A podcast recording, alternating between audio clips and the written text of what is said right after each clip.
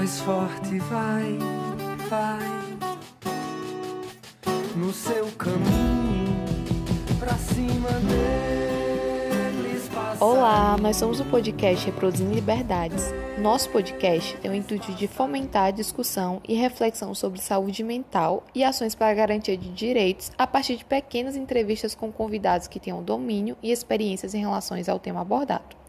O tema de hoje será sobre controle social e as comissões intersetoriais de saúde mental.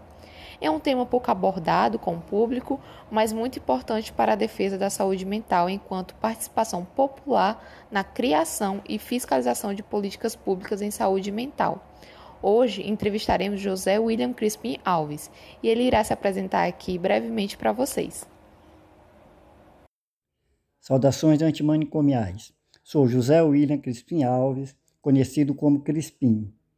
É, sou usuário do CAPS geral da Regional 4, onde estou no Conselho Local de Saúde. Também estou em duas comissões intersetoriais de saúde mental pelo Estado e pelo município e sou membro do Fórum Cearense da Luta Antimanicomial. Bom, senhor Crispim, é, a primeira pergunta que a gente tem para o senhor é sobre controle social. A gente gostaria que, que o senhor explicasse o que é o controle social e como esse controle social ele deve ser entendido, né? Como ele deve ser exercido. Controle social é a participação da sociedade na administração pública, com objetivo de acompanhar e fiscalizar as ações do governo, a fim de solucionar os problemas e assegurar a manutenção dos serviços de atendimento ao cidadão. Os movimentos sociais lutam é, pela igualdade e, acima de tudo, pela equidade. Ótimo, senhor Crispinho. O senhor falou na sua apresentação que faz parte da Comissão Intersetorial de Saúde Mental. Então, o senhor poderia explicar para o grande público que não conhece muito bem sobre o assunto o que significa essa comissão? A gente sabe que existem duas comissões intersetorial de saúde mental no Ceará a municipal e a estadual. Então, o senhor poderia explicar para a gente o que é que elas discutem, o que é que elas trabalham? A Comissão Intersetorial de Saúde Mental, tanto do Estado como do município, acompanha a implementação da Lei 10.216-2001, que dispõe sobre a proteção e o direito das pessoas portadoras de transtornos mentais.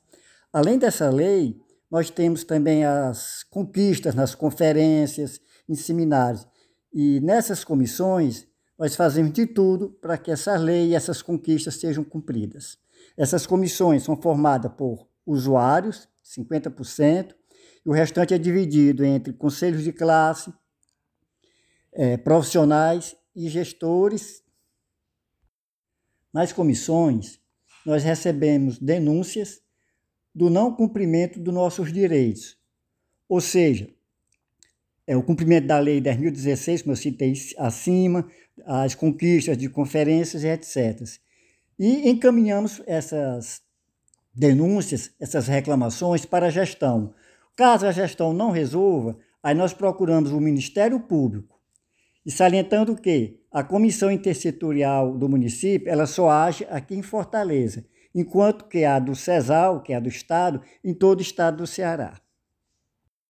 A Comissão Intersetorial de Saúde Mental, ela promove ações culturais, oficinas de capacitação para profissionais, como lidar melhor com o usuário e acompanha os serviços da rede para saber se está de acordo com as diretrizes da lei. E com isso também ela mostra para a sociedade a importância do cuidado em liberdade, não em manicômio, onde as pessoas perdem o convívio familiar, o convívio com a sociedade. Bom, senhor Crispim, eu gostaria de saber se o senhor percebe diferença entre as políticas públicas em saúde mental que eram implementadas no Ceará ou em Fortaleza de anos atrás em relação às implementadas hoje. Quais são essas diferenças que o senhor percebe? Assim, alguns anos atrás, eu não vou dizer que fosse 100%, mas era bem melhor, porque os CAPs eram mais estruturados, nós tínhamos é, uma equipe de multiprofissionais que isso nos dava confiança, porque o usuário adquiria vínculo com o profissional. Nós tínhamos artistas educadores, dificilmente faltava medicação, dificilmente faltava alimentação para aqueles usuários que fazem tratamento intensivo. Tratamento intensivo é o usuário que vai de manhã e à tarde ele vai para casa. Hoje, lamentavelmente, nós estamos passando por um grande retrocesso, porque falta profissionais. A equipe de hoje não dá para atender a demanda porque o número de usuários aumentou. Falta medicação. Quando eu digo falta, é porque não é um, um abastecimento regular, tanto na alimentação como na medicação. E nós temos aí um, foi feito um concurso alguns profissionais foram chamados, só que esses profissionais não estão atendendo a demanda, como eu falei anterior. Então é preciso que a gestão chame pessoas do cadastro de reserva para poder suprir a necessidade de nós, usuários do serviço. Certo, senhor Crispim. É, a gente gostaria de saber o que é que o senhor acha né, sobre é, qual a importância do controle social em época de pandemia, né? Nessa época que a gente está vivendo.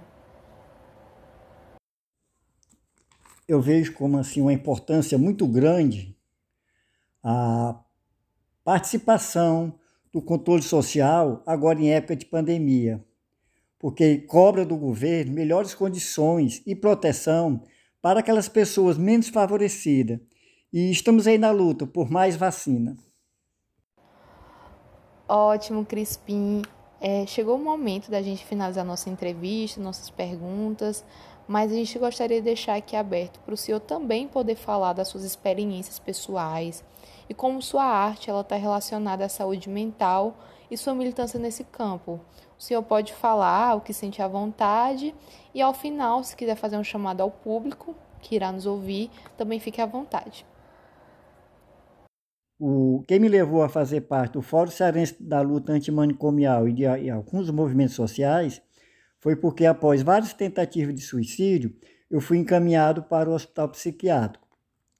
Minha família me levou achando que ali eu ia ser bem cuidado, mas não, é, sofri torturas físicas e psicológicas. A primeira coisa que acontece com um indivíduo quando ele está no hospital psiquiátrico é a perda da autonomia, porque isso aconteceu comigo. Eu sei que após várias internações, meu caso não melhorava, só piorava, foi quando nós fomos orientados a procurar o CAPS. Fui para o CAPS geral, da Regional 4, ainda hoje eu faço parte dele. Fui muito bem acolhido e continuo e dei sequência ao tratamento, né, no CAPS. Só que com a diferença, eu era tratado pelo psiquiatra, mas também eu tinha o tratamento com psicóloga, com terapeuta ocupacional, com artista educador. Era um tratamento digno e humanizado. Eu me sentia livre. Tanto é que, com um ano e pouco, foi descoberto um talento que até eu é, desconhecia, o talento artístico, onde eu me destaquei na, na, nas esculturas, pinturas, ganhei várias premiações em menos de dois anos, mas aquilo, aí eu comecei a me incomodar, porque as minhas cicatrizes na alma doíam quando eu me lembrava das pessoas que estavam no manicômio. Então eu comecei a pesquisar o que é que eu podia fazer para ajudar as pessoas. Foi quando eu ingressei pela primeira vez no Conselho Local de Saúde, mas eu achava que aquilo era pouco. Fui procurando outros movimentos. Foi quando eu tomei é, é, conhecimento da existência do Fórum Cearense, da luta antimanicomial, onde eu me engajei, que está com mais ou menos 11 anos, e foi isso. Ainda hoje eu luto incessantemente para que as pessoas tenham um tratamento humanizado, porque saúde mental se faz com arte e liberdade. Manicômio não cuida, tortura. Mudar